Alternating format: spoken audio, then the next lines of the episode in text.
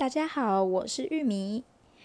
今天呢，来分享一个之前看过的很特别的剧场。嗯，我忘了它叫什么名字，因为在好几年前看的了。对，但是它有一点像是，应该说是四 D 剧场吧。对，因为它。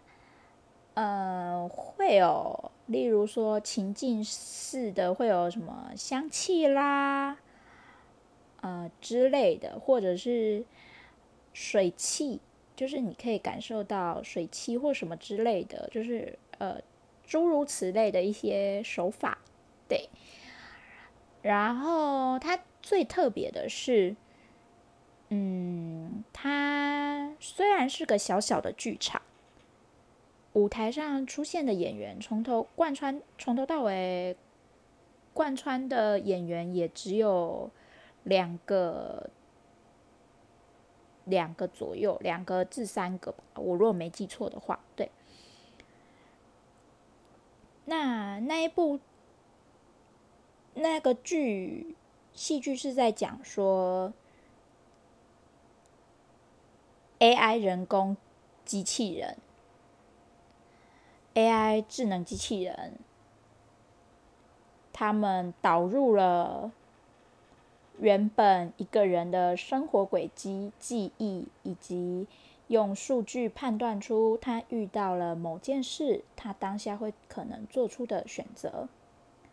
对，然后就是有一些有钱人会委托实验室去帮他们。记忆移转，来做到一个算是另类的永生吧。对，然后就在简单的说，就是从讲述那个 AI 机器人从在实验室里面一直调整学习，然后到了他接收了定制人的记忆以后出场。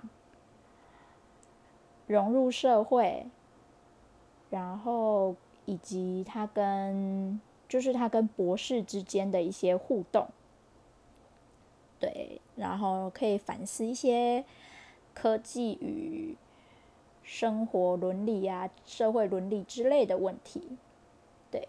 那他特别的点是，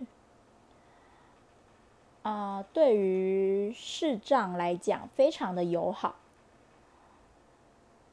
因为他有提供服务，是如果你是视障者，事先有讲的话，他可以提供就是讲述，有点像是口述影像的感觉，就像口述影像电影的那种感觉。对，就是视障者的观众会拿到一副耳机。然后，哎，应该不算是耳机，就是对，反正就是你可以戴上之后，他们会有工作人员，然后跟你描述说，呃，现在舞台的左侧、右侧有什么，从，然后什么东西在什么位置，那舞台上的人做出了什么动作、什么表情，诸如此类的。对，但是你还是，哎，对，只有带单边，所以是还是可以听得到，呃，现场的那个表演的声音。然后，因为，呃，那个剧场的设计者。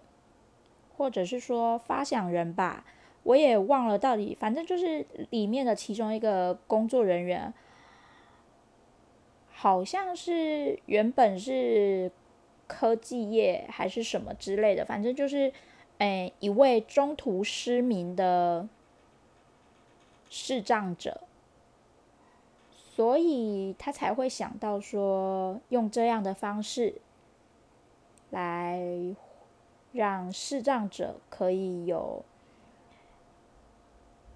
个就是可以体验表演，也可以来看表演，剧场表演这样子。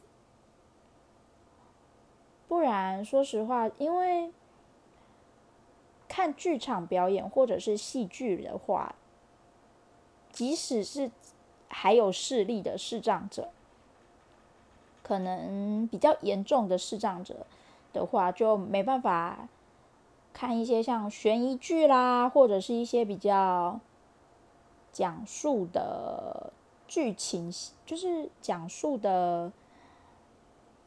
呃，比较静默的剧，可能很多有很多剧都是透过，例如说手部的特写啦，还有景物的远近呈现啦，